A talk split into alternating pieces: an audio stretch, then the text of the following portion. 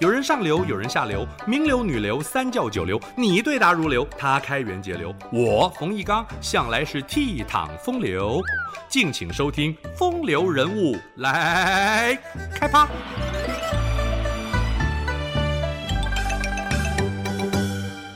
孙文孙逸仙在日本宣传革命的时候，化名中山桥，所以后来被称为中山先生。孙中山出生在满清末年，中国饱受列强欺凌，他最初在家乡广东读书，十二岁随母亲到檀香山探望兄长，眼界大开，进入香港西医书院，以第一名的成绩毕业。甲午战争惨败，孙中山痛心疾首。他写《上李鸿章书》，陈述人尽其才，地尽其力等等救国方案，却石沉大海。塞上秋风悲战马，神州落日泣哀鸿。孙中山决定投入救国大业，在檀香山创立第一个革命组织兴中会，提出驱除鞑虏、恢复中华、创立合众政府的主张，要推翻满清，建立民主共和政府。兴中会两次起义都失败，牺牲了不少同志。中山先生被迫流亡海外，在英国伦敦被清廷公使馆诱捕，还好得到康德黎营救脱险。孙中山详细考察欧美各国的经济政治状况，研究各种流派的政治学说，三民主义的思想体系初步形成。大清国凋零衰败，爱国志士纷纷投向革命，经费由海外华侨和商人捐助，台湾也成立了兴中会分会。中山先生扩大编组，结合其他各地的革命组织，在东京成立同盟会，揭示驱除鞑虏、恢复中华、创立民国、平均地权的纲领。同时，在《民报》发刊词中，首次提出民族、民权、民生三民主义的理想。同盟会发动的各次起义，受限于种种不利因素而失败。但是革命党人前仆后继的努力，激励了全国民心。一九一一年辛亥年，广州黄花岗起义惊天地泣鬼神。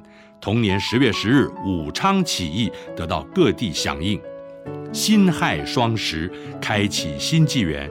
次年就是中华民国元年。孙中山在南京组成临时政府，袁世凯斡旋，宣统皇帝宣布退位，孙中山将大总统一职让给袁世凯，自己则以在野身份致力于教育和实业，同盟会也改组为国民党。不料袁世凯蓄意摧残，代理主席宋教仁被暗杀。袁世凯为了扩充私人武力，擅自与五家外国银行进行借款，国家权益严重受损。孙中山在民国二年发起二次革命讨袁，可惜失败。中山先生又被迫前往日本，在东京组织中华革命党，继续奋斗。袁世凯声势大涨，公然恢复帝制，民国五年正式称帝。但由于各省的反对，又撤销帝制，不久忧愤而死，大权落入北洋派系的段祺瑞手中。孙中山为了拥护国家的根本大法临时约法，联合西南军阀在广州建立军政府，以大元帅的身份进行护法战争，与北京政府对抗。不过，孙中山手上没有军队，实力不敌各路军阀。在军事行动上屡遭挫败，但是中山先生对于建设国家有着宏观而长远的计划。他撰写《建国方略》，包括《民权初步》《孙文学说》《实业计划》三部分。特别是实业计划，以现代化的科学方法逐条论述，绘制地图和表格，广泛的收集资料，详加核对，为中国的工业化谱下蓝图。中华革命党改组为中国国民党。孙中山回到广州就任非常大总统，出使广西，消灭了桂系军阀的势力，准备以两广为根据地进行北伐。但是陈炯明突然发动兵变，孙中山危难中登上军舰脱险，蒋中正紧急从浙江赶来支援。陈独秀、李大钊等人在苏联的扶持下，在上海成立中国共产党。孙中山在五四运动之后，接受各种新思潮，共产国际派人来华游说。于是，孙中山同意了中国共产党和苏联的帮助，派出以蒋中正为首的代表团前往苏联考察，同时聘请苏联的鲍罗廷为顾问。孙中山在广州召开中国国民党第一次全国代表大会，继续发扬革命精神，吸取俄国的革命经验，创办黄埔军校，以蒋中正为校长。训练有理想的武装干部，孙中山允许共产党员以个人身份加入中国国民党，苏联援助也陆续到位。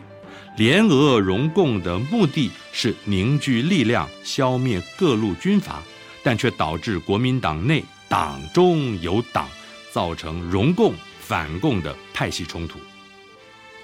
孙中山在民国十四年三月十二日病逝。他毕生奋斗，以革命为己任，缔造民国，为民族做出贡献。他的遗言是：革命尚未成功，同志仍需努力，并盼望和平奋斗救中国。中山先生是民主革命的先驱，是中华民国的国父。